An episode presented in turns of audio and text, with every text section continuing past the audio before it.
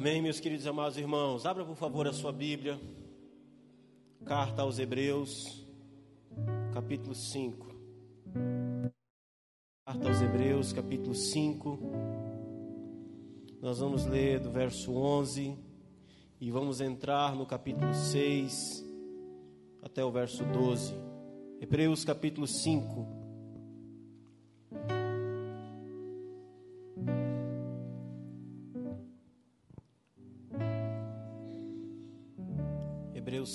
Verso 11 em diante.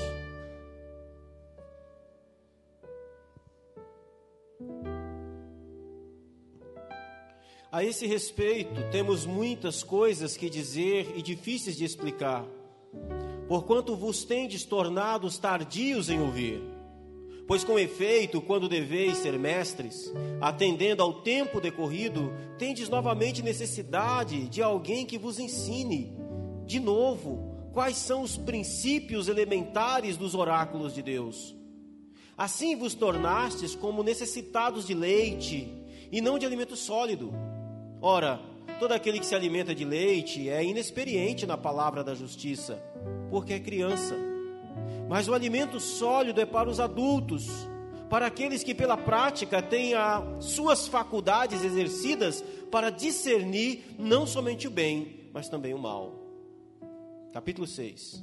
Por isso, pondo de parte os princípios elementares da doutrina de Cristo, deixemos-nos levar para o que é perfeito, não lançando de novo a base do arrependimento de todas as obras, de obras mortas e da fé em Deus, e o ensino de batismos e da imposição de mãos, da ressurreição dos mortos e do juízo eterno. Isso faremos, se Deus permitir. É impossível, pois, que aqueles que uma vez foram iluminados e provaram o dom celestial e se tornaram participantes do Espírito Santo e provaram a boa palavra de Deus e os poderes do mundo vindouro e caíram, sim, é impossível outra vez renová-los para arrependimento, visto que de novo estão crucificando para si mesmos o Filho de Deus e o expondo à vergonha porque a terra que absolve a chuva que frequentemente cai sobre ela e produz erva útil para aqueles a quem é também cultivada, recebe a bênção da parte de Deus. Mas, se produz espinhos e abrolhos, é rejeitada e perto está da maldição, e o seu fim é ser queimada. Quanto a vós outros, todavia, ó amados, estamos persuadidos das coisas que são melhores e pertencentes à salvação. A ainda que falamos desta maneira, porque Deus não é injusto para ficar esquecido do vosso trabalho e do amor que evidenciastes para com o seu nome, pois servistes e ainda servis aos santos. Desejamos, porém, que continue cada um de vós, mostrando até o fim a mesma diligência para com a plena certeza da esperança, para que não vos torneis indolentes, mas imitadores daqueles que pela fé e pela longanimidade herdam as promessas. Amém? Podem sentar, meus amados irmãos, por favor.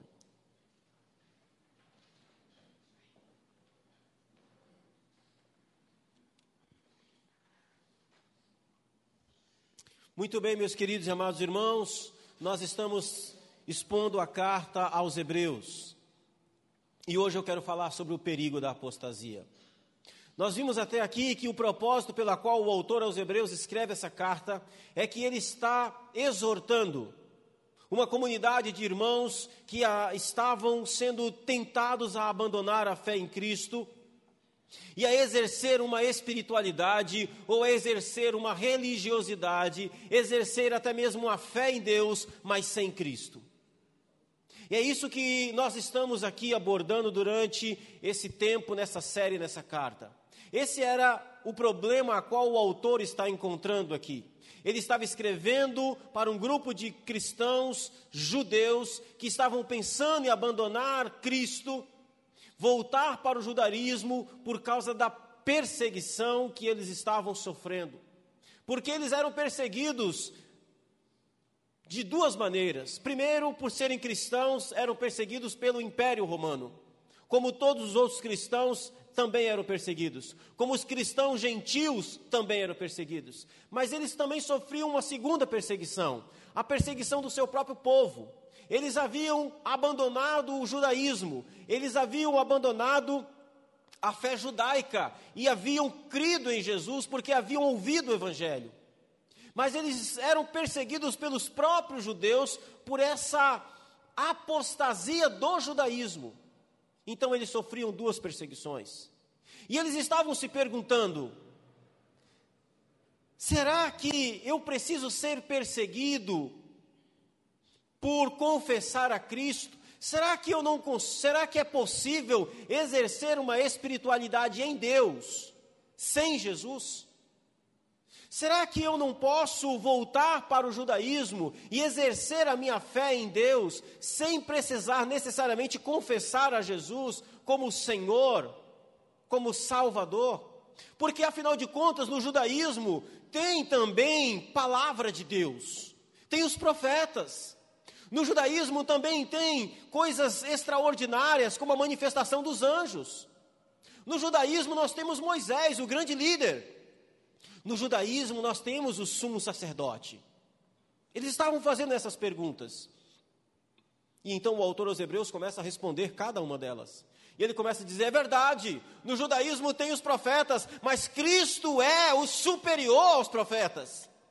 É verdade, Deus falou através dos profetas, mas nos últimos dias ele nos falou através do Filho, e o Filho está acima de todo profeta.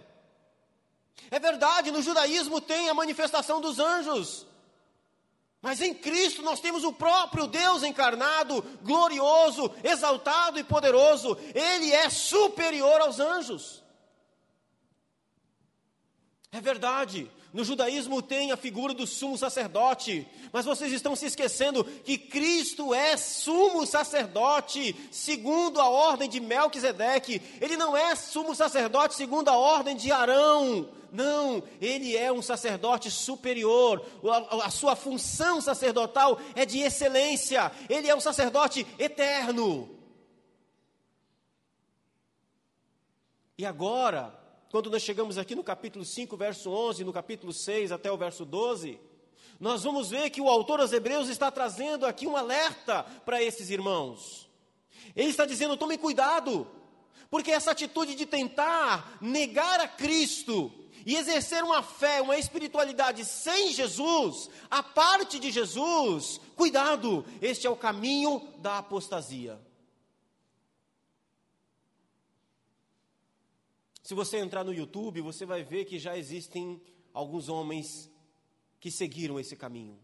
Homens que, que seguiram, começaram no caminho da salvação, exercendo uma fé em Jesus, mas que hoje eles dizem: você não necessariamente precisa ter Jesus para exercitar a sua fé em Deus.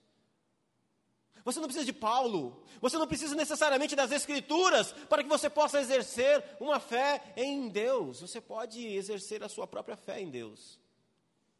Homens que apostataram. E são seguidos por milhares de pessoas, infelizmente. Porque, na verdade, esse é o caminho para onde esse mundo caminha uma sociedade apóstata. O apóstolo Paulo já havia dito isso aos Tessalonicenses no capítulo 2. Que chegará um tempo em que a sociedade inteira se tornará apóstata. Bom, mas o que é apostasia? O que é apostasia? Eu quero primeiro trazer para vocês a definição para nós irmos entrando no texto. Apostasia, em termos gerais, poderíamos dizer que apostasia é a negação pública de uma fé, de uma crença religiosa anteriormente mantida e o distanciamento da comunidade da fé. Isso é apostasia. Esse termo apostasia é quase sempre aplicado no sentido de rebelião, traição, deslealdade, abandono da fé. E eu quero analisar com vocês três passagens bíblicas para que nós possamos ver três momentos e três circunstâncias de apostasia do povo de Deus. Primeira passagem é Êxodo capítulo 32, verso 1 a 6. Êxodo 32, verso 1 a 6, Moisés está no monte, já tem dias que ele está lá. E o povo fica impaciente, e o povo pressiona Arão para que Arão então é, crie lá uma espécie de Deus, ao, dê um jeito, arrume um líder para que possa conduzir aquele povo. Arão então ordena, pede que eles deem os seus brincos, seus colares, as suas pulseiras, os seus braceletes, e ele pega todo aquele ouro, funde, derrete aquilo e cria um bezerro de ouro. E Arão diz uma coisa terrível.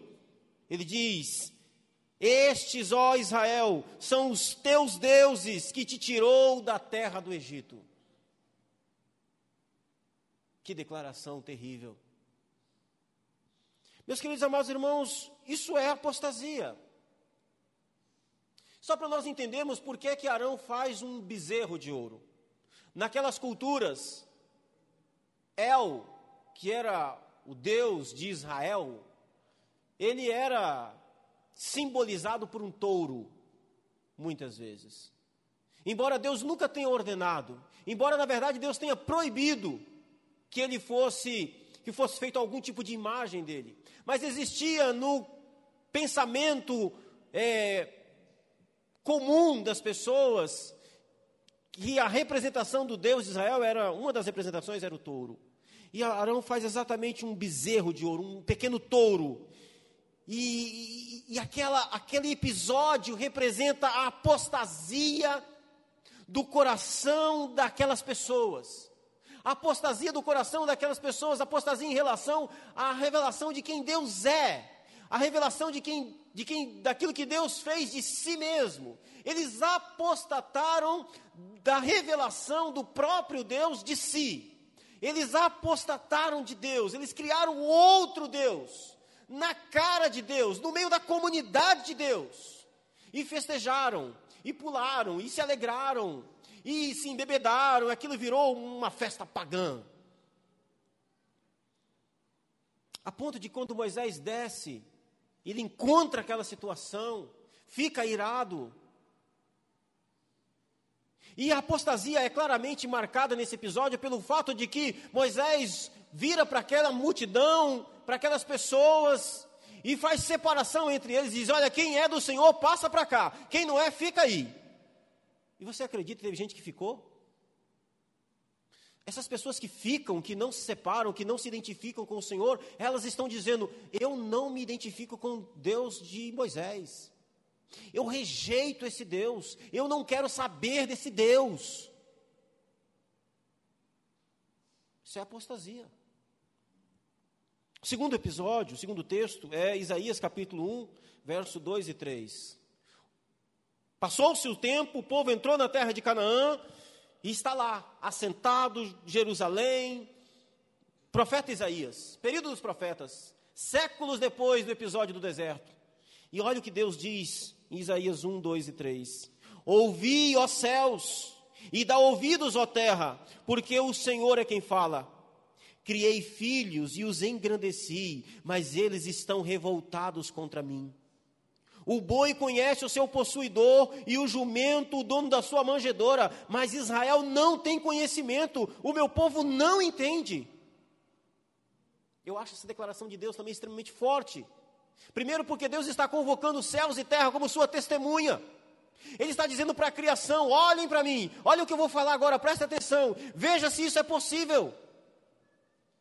Eu criei filhos, eu os engrandeci, eu dei uma terra para eles morar, eu os protegi, eu operei sinais e maravilhas no meio deles. Mas eles estão revoltados contra mim. O Senhor não disse eles se revoltaram, o Senhor diz eles estão revoltados. O coração deles é de revolta contra mim. Eles permanecem constantemente revoltados contra mim. Os meus filhos. E aí Deus vai usar um exemplo aqui interessante, ele vai dizer assim: olha o exemplo que ele diz: o boi, o boi conhece o seu dono, o jumento conhece o dono da sua coxa, do seu, do seu cocheiro, a manjedora, o lugar onde ele come palha. Mas o meu povo, Israel, não tem conhecimento de mim. Isso é grave. Isso é gravíssimo o que Deus está dizendo.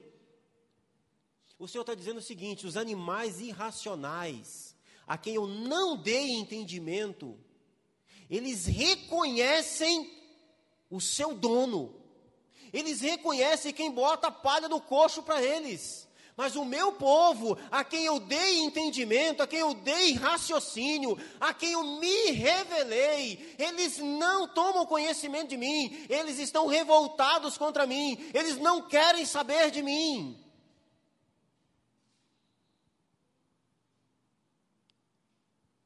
Apostasia.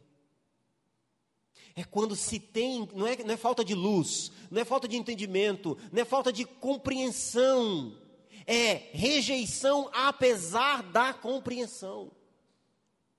Apostasia. Outro texto, 2 Timóteo 4, 3 e 4, o apóstolo Paulo exortando a Timóteo.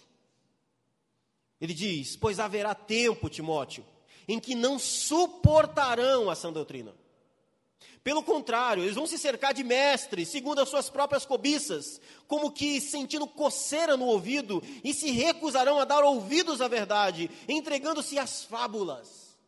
Timóteo, Paulo está dizendo, vai chegar um tempo, e esse tempo já chegou na época de Timóteo, de uma sociedade, de um bando de crente. Vai chegar um tempo em que as pessoas estarão na igreja. Na verdade, chegará um tempo em que se construirão igrejas. E aqui Paulo está falando de apostasia. Percebe que é tudo dentro do povo de Deus. Não existe apostasia fora do povo de Deus, não, irmão. Você tem que apostatar de alguma coisa. Lá no deserto, povo de Israel. No tempo de Isaías, povo de Israel. Aqui Paulo está falando da igreja. Vai chegar um tempo, Timóteo, em que não vão suportar essa doutrina. Quem não vai suportar?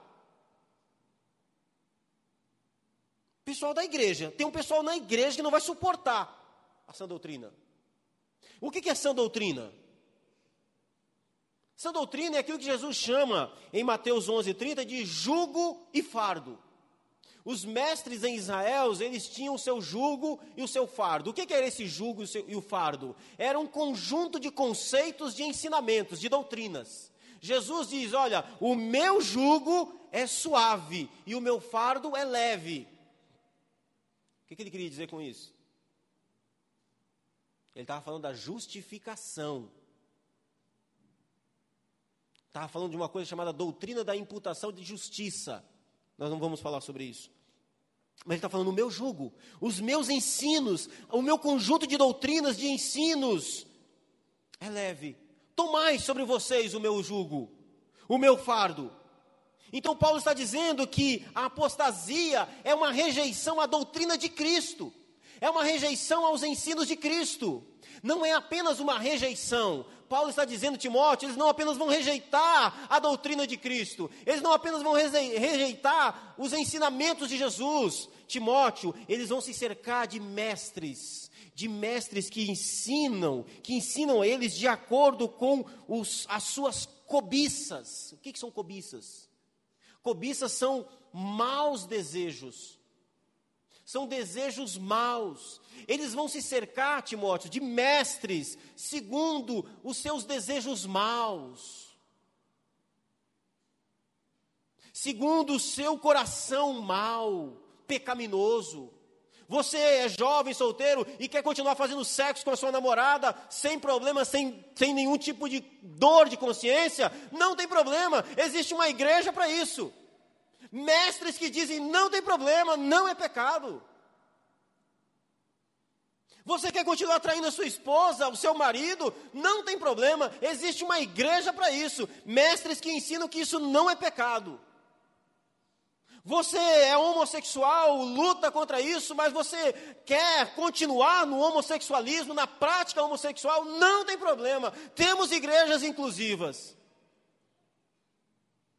Mestres, como eu ouvi um, em uma live uma vez, um rapaz perguntou para ele, Pastor Fulano, Paulo diz lá em 1 Coríntios que ficarão de fora os cães, os ladrões, os efeminados. Eu vou ficar de fora, pastor Fulano. Fulano com F, tá? E o pastor Fulano com F disse: Paulo estava errado. Paulo sabia de nada.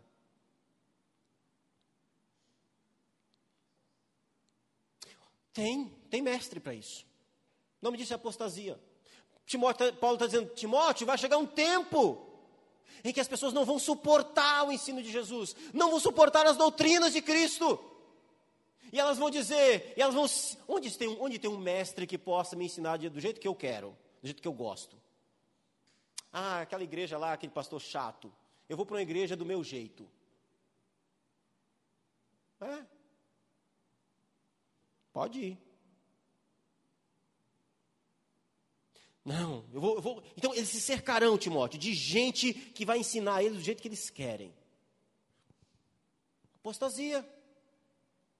Rejeição, ó, porque quando você rejeita o ensino de Cristo, você precisa colocar outra coisa no lugar. Não é verdade? Paulo diz: eles vão rejeitar Timóteo, eles, vão, eles não vão suportar a sã doutrina. Pelo contrário, eles vão se cercar de mestres segundo as suas próprias cobiças, como que sentindo coceiro no ouvido, se recusarão dar ouvidos à verdade e vão se entregar às fábulas. Sabe o que é fábula? Historinhas emocionais. É o que um coach geralmente faz. Não um coach profissional na área empreendedora, não. Um coach gospel faz é fábula. Conto da carochinha. Bota um rapaz ali no teclado muito bom, com aquele teclado pesado. Bum. E aí ele diz: Ah, você, pecador, lindo, maravilhoso. Fique tranquilo, Jesus te ama. Ele fala tudo de bom. Tudo é verdade. Só não é verdade para o pecador que não se arrependeu cercar-se-ão. E eles têm muitos seguidores. Milhões e milhões de seguidores. O povo ouve, o povo gosta. Apostasia não é uma prática. Apostasia é um estado. Apostasia é uma posição. É uma condição. E meu irmão, não fique, não fique achando que apostasia é um, é um daqueles pecados raros tem gente que acha que apostasia é igual Pokémon. Dificilmente você vê um. apostasia é mais comum do que você imagina. Apostasia é um estado, é uma condição em que alguém está, não é um ato em si. As atitudes apenas revelam a condição do coração. O povo do deserto não conseguia acreditar em um Deus invisível, apesar de todos os sinais e maravilhas. O povo do tempo de Isaías não conseguia reconhecer a Deus como Senhor e viviam em constante rebelião contra Ele. Nossa sociedade rejeita os valores, princípios e verdades estabelecidos por Deus e estabelece a sua própria verdade, a ponto de não existir mais verdade nenhuma. Tudo é relativo. É sobre esse perigo que o autor aos Hebreus está alertando aqueles irmãos. Apostasia não é um pecado raro ou impossível, é mais comum do que se imagina. Portanto, o autor aos Hebreus trata desse assunto com um senso de alerta. Ou seja, cuidado, diria ele, essa atitude de rejeitar a Cristo ou de substituí-lo pelo velho sistema judaico vai terminar em apostasia. Esse negócio de querer exercitar ou exercer ou viver uma fé em Deus sem Cristo leva à apostasia. Não existe fé em Deus sem Cristo. Jesus disse, ele disse o quê? Eu sou o caminho. Ninguém vem ao Pai a não ser por mim. Ele não disse ninguém vai ao Pai. Ele disse ninguém vem ao Pai a não ser por mim. Precisa passar por mim.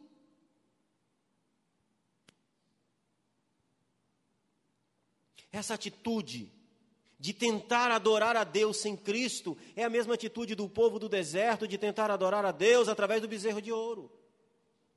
Essa atitude de se relacionar com Deus sem Cristo é, no fim, não conhecer a Deus, como no tempo de Isaías. Essa atitude de se relacionar com Deus sem Cristo, sem a sua doutrina, vai exigir que você coloque outro mestre, outras doutrinas, que na verdade são fábulas, histórias inventadas, isso vai levar você para a apostasia. É isso que o autor aos Hebreus está chamando a atenção.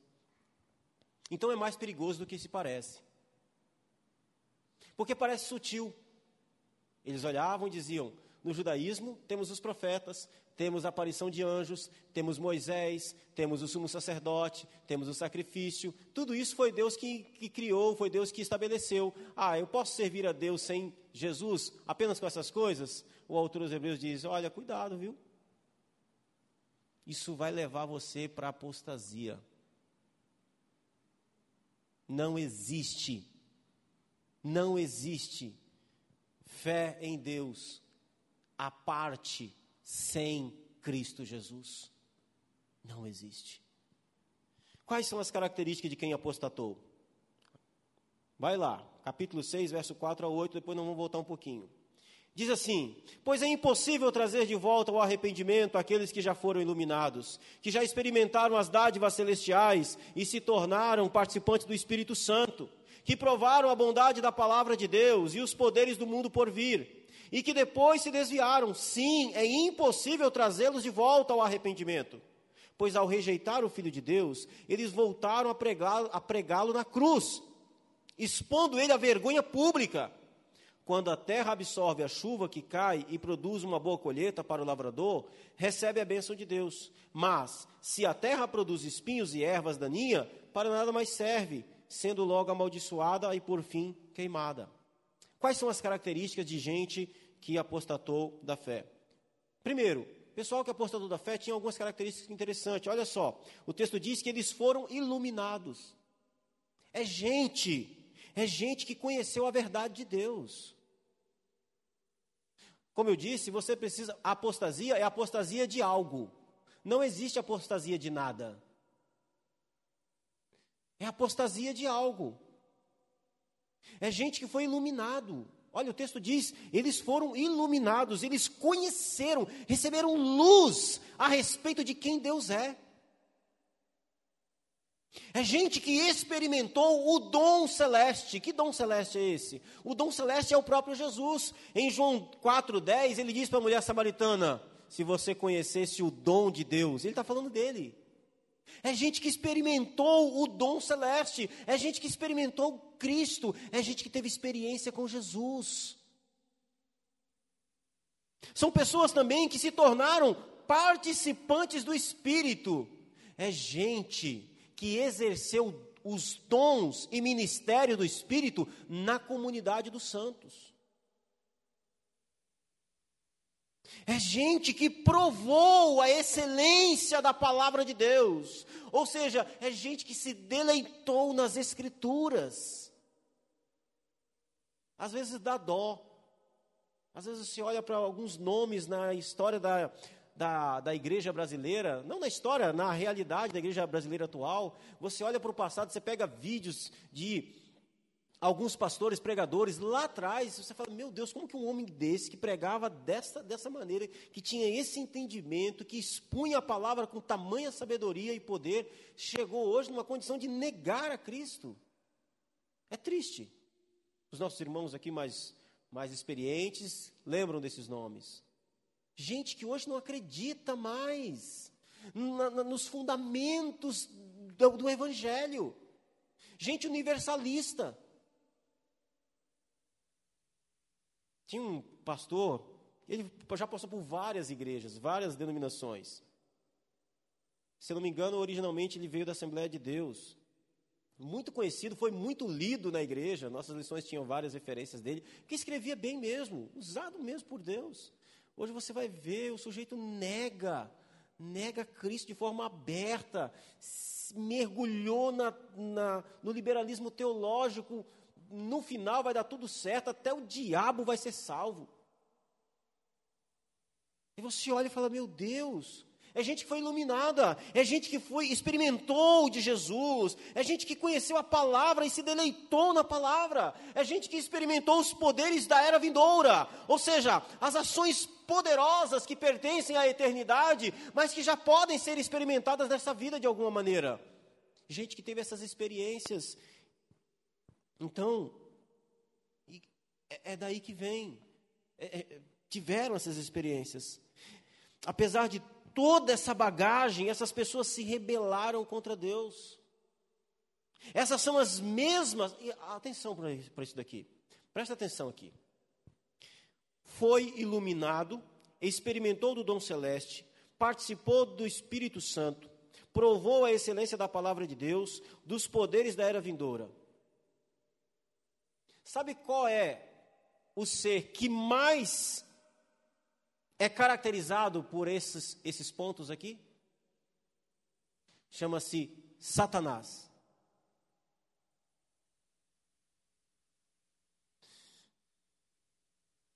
O apóstata é uma espécie de Satanás, de demônio, de gente que teve as experiências extraordinárias com Deus e, apesar disso tudo, se rebela contra ele, se volta contra ele, se tornando como Satanás.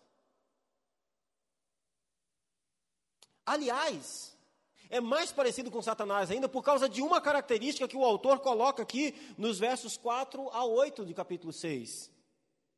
Porque existe um outro ponto aqui que a apostasia é um caminho sem volta. Segundo o autor aos Hebreus, a apostasia é um caminho que você só vai. Você não volta da apostasia. Não se tem notícia de ninguém que deixou de ser. O texto diz: Pois é impossível. O que é uma coisa impossível? É impossível, é impossível. Ah, quem sabe, talvez, é condicionado. Não, é impossível, é impossível, ele diz trazer de volta ao arrependimento. E ele vai reafirmar: sim, é impossível trazê-los de volta ao arrependimento. Quem é que tem a capacidade de não se arrepender? De novo, Satanás e seus demônios. Sabe por que, que não tem salvação para eles? Porque não existe a capacidade de arrependimento. Por que não? Porque é da sua natureza não se arrepende, não volta atrás, não retorna. E essa é uma atitude de certeza absoluta daquilo que é. Satanás não tem nenhuma dúvida de quem ele é. Ele não tem nenhum traço de arrependimento de, de quem é e do que faz. Ele se vangloreia da sua natureza rebelde. O apóstata se vangloreia. Ele se exalta da sua rebelião, da sua rebeldia, do seu pecado contra Deus. É a mesma coisa.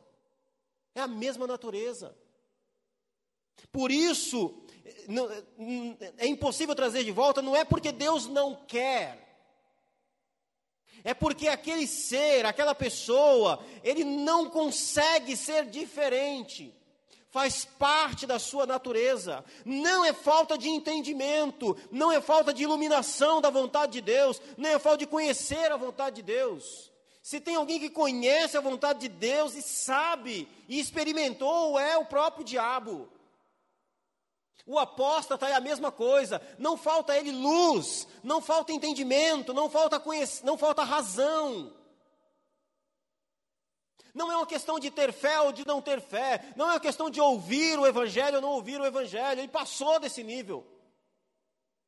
Ele está num outro plano, num outro nível. Eles mesmos dizem disso, isso de si mesmo. Estamos numa outra posição. Esses pastorzinhos aí, esses, esses meia boca. Ele disse: Não, nós estamos aqui. É, é isso mesmo. O diabo fala a mesma coisa. Ele tem certeza da sua arrogância, do seu pecado, ele tem certeza da sua condição, ele tem orgulho da sua rebelião, ele se gaba do seu, da sua natureza de trevas, de ser inimigo de Deus, de fazer de tudo para perverter as coisas de Deus. Nós vimos aqui na lição. Ele não se conteve em ser maligno no céu. Ele aprendeu que tentar ser Deus o derrubou. Então, quando ele olha para a criatura, ele não tem nenhuma esperança de, de nenhuma proposta de fazer o bem a Adão e Eva. Quando ele tenta Adão e Eva, ele sabe que ao comer daquela fruta, eles vão se tornar pecadores, como ele é. Seu propósito é destruir a humanidade. O apóstata tem orgulho de ser apóstata. Qual é o resultado da apostasia? Veja aí o texto, continua dizendo. O, o autor aos Hebreus ele traz aqui uma ideia para a gente entender. Qual é o resultado da apostasia? Qual, como é que acontece esse negócio? Ele diz assim: olha, assim como a chuva cai e a terra absorve a chuva, e essa terra que absorve a chuva, ela produz boa colheita. E o lavrador colhe bem, essa terra é uma terra abençoada. Ele traz esse exemplo. Quando você olha assim uma terra, você chega numa fazenda, num campo, e choveu, e tem chuva com, na medida certa, tem sol na medida certa, e aquela terra produz boa colheita. Você diz o quê? Essa terra é uma terra abençoada. Não é assim? Aqui, ó, tá chovendo. É a igreja de Deus, tá chovendo. Chove. Você tem Bíblia, você tem palavra, você tem pregação, você tem celebração, você tem ceia, tem, tem todas as condições para que você possa produzir o quê? Bons frutos. E você produz bons frutos. Então Deus olha e diz: essa terra é uma terra abençoada, essa pessoa é uma pessoa abençoada. Aí o texto diz que é, na mesma, no mesmo cenário, também choveu. Teve palavra, teve culto, teve celebração, teve oração, mas aquela terra, aquele coração, em vez de produzir bons frutos, produziu o quê? Espinhos e erva daninha. Aí o texto diz que essa terra, ela vai ser logo amaldiçoada e por fim queimada. Ele está falando o seguinte: esse pessoal que apostata, apostata dentro de uma condição que não deveria apostatar. Recebeu condições para produzir bons frutos, mas produz o quê? Maus frutos. Você olha e fala: Meu Deus, como é que esse povo se apostatou, como é que esse pessoal se apostatou? Como é que esse rapaz se apostatou? Como é que essa mulher se apostatou? Será que faltou oração? Será que faltou ensino bíblico? Será que faltou discipulado? Será que faltou Bíblia, pregação? Será o que, que faltou? Aí você vai olhar e falar: não faltou nada. Choveu, teve sol, teve oração, teve Bíblia, teve discipulado. Mas em vez de produzir bênção, em vez de produzir bons frutos, produziu espinho, produziu abrolhos, produziu erva daninha. É isso que ele está dizendo.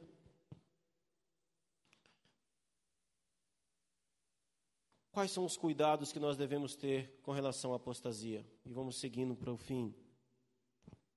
Capítulo 5, verso 11. O autor diz assim: A esse respeito, temos muita coisa que dizer e difíceis de explicar, porquanto vós tendes tornados tardios em ouvir. A respeito de quê? A respeito do que ele falou nos versos anteriores, que foi o que o pastor Cássio pregou aqui no sábado passado. Ele estava falando de quê? De que Cristo é o nosso sumo sacerdote. Ele está dizendo assim: olha, eu, eu queria falar mais, eu queria ir além, eu queria ensinar, trazer para vocês coisas mais profundas, mas vocês se tornaram tardios em ouvir. Eu não posso continuar falando é, é sobre as profundezas de Deus, porque vocês não vão entender. E por que vocês não vão entender? Porque vocês se tornaram tardios em ouvir. Ou seja, vocês são preguiçosos em obedecer à fé que receberam. O problema não está em ouvir, o problema está em obedecer o que ouviu tardios em ouvir é vocês demoram a responder ao evangelho que vocês ouviram. O que o autor aos Hebreus está dizendo é o seguinte: olha, vocês ouviram sobre o evangelho, vocês foram evangelizados, mas vocês têm dificuldade de crer no evangelho, porque o que, que é o evangelho? Qual é a mensagem do evangelho? O evangelho apresenta a mensagem de que a salvação é pela fé e fé em Jesus, mas vocês estão querendo voltar para o judaísmo. Eu não posso continuar falando das grandezas do Evangelho, porque vocês demoram a obedecer aquilo que vocês já ouviram a respeito do Evangelho. Vocês já eram para ser mestres, mas não são. Já era para vocês estarem, sabe, crescendo.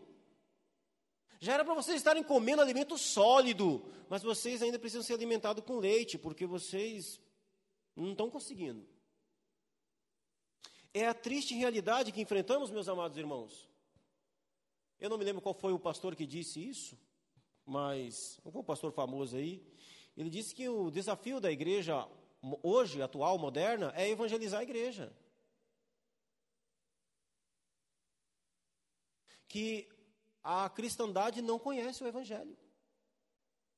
E, e quando a gente olha para determinados setores, a gente precisa realmente admitir isso.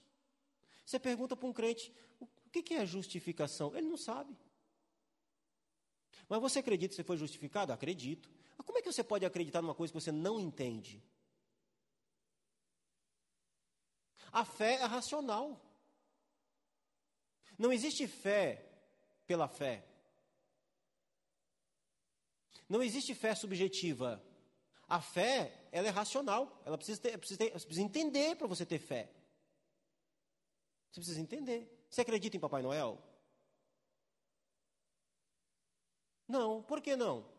Porque você não consegue entender como é que isso, como é, que isso é, é, é, possível. Um velhinho que mora no Polo Norte e numa única noite ele roda o mundo num trenó puxado por rena. Você fala, isso não é possível, não tem como, eu não consigo entender isso, eu não consigo entender, eu não acredito nesse negócio. Ótimo, é isso aí.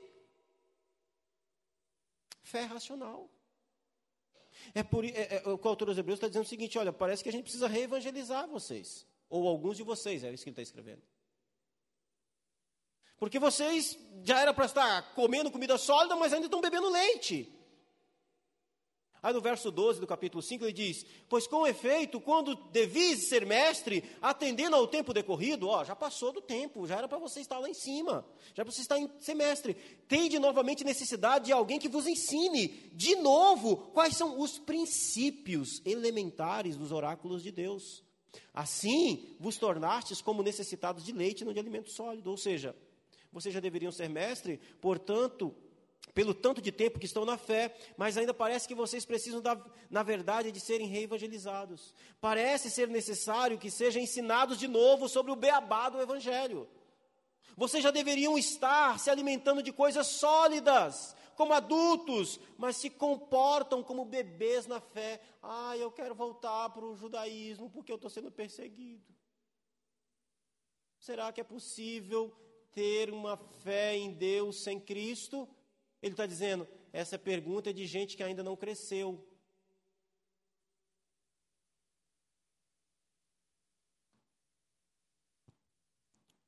Então há uma proposta do autor aos Hebreus, capítulo 6, verso 1 a 3. Vamos nos aprofundar em Cristo. Esse é o desafio do autor. Portanto, deixemos de lado os ensinamentos básicos a respeito de Cristo e sigamos em frente, alcançando a maturidade em nosso entendimento. Certamente não precisamos lançar novamente os alicerces, ou seja, o arrependimento das obras mortas, a fé em Deus, o batismo, a imposição de mãos, a ressurreição dos mortos e o julgamento eterno. Se Deus permitir, avançaremos para um maior entendimento. Ele está dizendo o seguinte, gente, vamos parar com essa conversa de querer questionar se existe fé sem Cristo. Isso, isso, essa fase a gente já passou. Vamos para frente, vamos seguir em frente, vamos andar. Existe um alvo a ser alcançado, existe uma meta a ser cumprida. Vamos sair da mediocridade da fé e vamos mergulhar nas profundezas do espírito.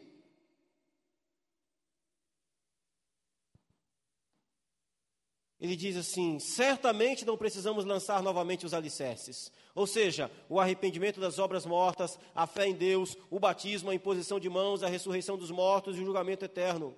Quando ele diz isso, ele não está falando de conhecimento dessas verdades, mas de práticas dessas verdades. Ele está dizendo: eu sei que vocês já sabem dessas coisas.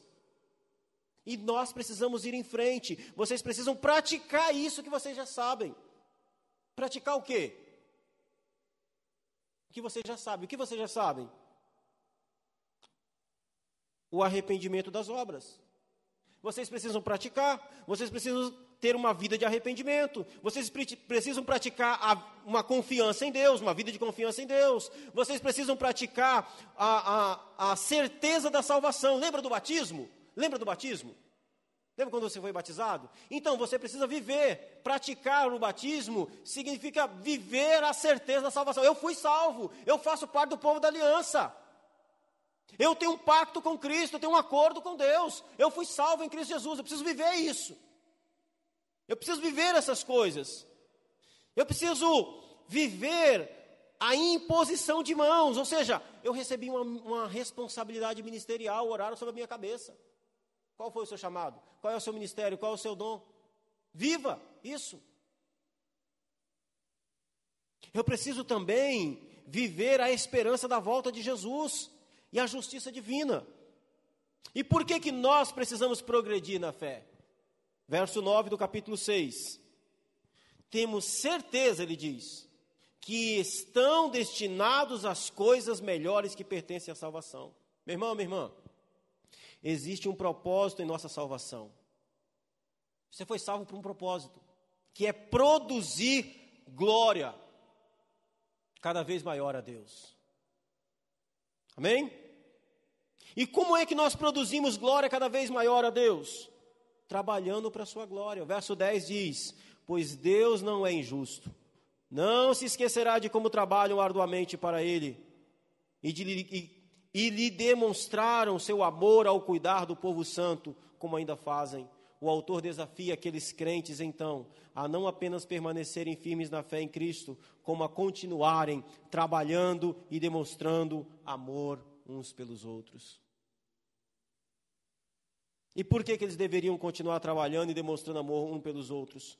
Porque é no trabalho, no exercício da fé, que a certeza da salvação é renovada está com dúvida, de vez em quando você fica meio down, hum, meio desanimado da fé. Sabe como é que resolve isso? Trabalhando. E a gente não faz o contrário. A gente está meio down, assim, meio para baixo na fé. A gente faz o quê? Fica em casa, não vai no culto, para de orar, para de ler a Bíblia. O autor Hebreu diz: não, cuidado que você vai levar apostasia. É isso que ele está alertando. Não, meus irmãos, é no trabalho, é no exercício da fé. Você está pensando em abandonar Cristo e voltar para o judaísmo? Não, meu irmão. Você parou de trabalhar, não foi? Você abandonou o ministério, não foi? Você está tá meio para baixo, tá? Volta a trabalhar. Volta a fortalecer os irmãos. Volta a servir a igreja. Volta a servir a Cristo. Volta a pregar o Evangelho. Volta a ministrar com seus dons. É ali que você vai ser renovado. É ali. É ali. Isso serve para mim como pastor também. Às vezes a gente pensa em pegar o boné e ir embora. É, pastor? É claro. Você acha o quê? E como é que resolve isso? Trabalhando. Quantas vezes já cheguei aqui, meus irmãos, aqui, lá, no ministério inteiro. Aí você chega, você vem para a igreja, você vem para a igreja assim, que você tem que vir. Você não está feliz, não, você queria ficar em casa. Aí você vem para baixo, aí chega aqui, faz a oração, quando chega no, ali, você pede perdão a Deus pela oração. Fala, meu Deus, me perdoa porque está ruim hoje. E quando eu estou assim, eu já aprendi. Eu chego aqui e falo, Senhor, o Senhor conhece meu coração. O Senhor sabe que eu não queria estar aqui. Estou triste. Estou desanimado, meu Deus. Preparei tudo, mas se outro pudesse, eu não estaria aqui. Me perdoa, mas é o meu coração. Aí você vai, começa o culto, aí começa a cantar um hino. Aí começa a pregar e ora, sai daqui renovado. Quantas vezes, quantas vezes, sai daqui renovado, animado, feliz. Entra no carro ali, o carro chega aqui se arrastando, mas o carro vai daqui para casa feliz. Foi renovado, graças a Deus. É assim, é assim que o Senhor nos renova no trabalho. Vamos concluir. O autor conclui no verso 12, dizendo: Assim não se tornarão, ó, trabalhando vocês não se tornarão displicentes, mas seguirão o exemplo daqueles que por causa da sua fé e perseverança herdaram a promessa. O autor está dizendo, vamos, vamos lá. Trabalhe. Olhem para os exemplos de perseverança do passado. Olhem para os exemplos. Ele termina falando isso. Vamos olhar para quem permaneceu firme. Vamos olhar para quem permaneceu seguro. E aí ele vai começar a falar de Abraão. E se você quiser saber como é que foi que Abraão permaneceu firme, esteja aqui sábado que vem, que o pastor Felipe vai estar pregando sobre isso. Amém? Vamos ficar de pé? Meus amados irmãos, a Bíblia diz que aquele que está de pé, cuide para que não. Você foi iluminado, experimentou da graça de Deus, vigie o seu coração. Quero concluir dizendo para você algumas coisas. Primeiro, não existe fé em Deus sem Cristo. Não existe fé em Deus sem Jesus. É em Cristo que nós servimos e adoramos a Deus. É em, apenas em Cristo. Eu quero orar pelo seu coração, pela sua fé. Talvez você tenha chegado aqui nessa manhã meio down, meio para baixo. Eu quero orar para que você saia daqui renovado. Pai Santo, Deus de amor, honras e glórias seja dada a Ti. Cremos com todo a convicção do nosso coração de que fomos alcançados por Sua graça. Soberana e bondosa graça sobre as nossas vidas. Agora pedimos a Ti, Senhor, guarda-nos Guarda-nos, ó Senhor, da incredulidade, guarda-nos da tentativa de querer viver uma, espiritualidade, uma fé, ó Pai, em Ti, sem o Filho Santo, sem Cristo Jesus, sem, a, sem o Evangelho de Jesus. Não, Senhor. Dá-nos alegria na Sua lei, dá-nos alegria na Sua palavra. Ó Senhor, renova o nosso coração diante de Ti, abençoe a nossa vida diante da Sua presença, Senhor. Renova, meu Deus, o nosso ministério diante do Senhor. Abençoa-nos de forma poderosa. Em nome de Jesus, nós te adoramos, nós te glorificamos. Amém e amém, Jesus.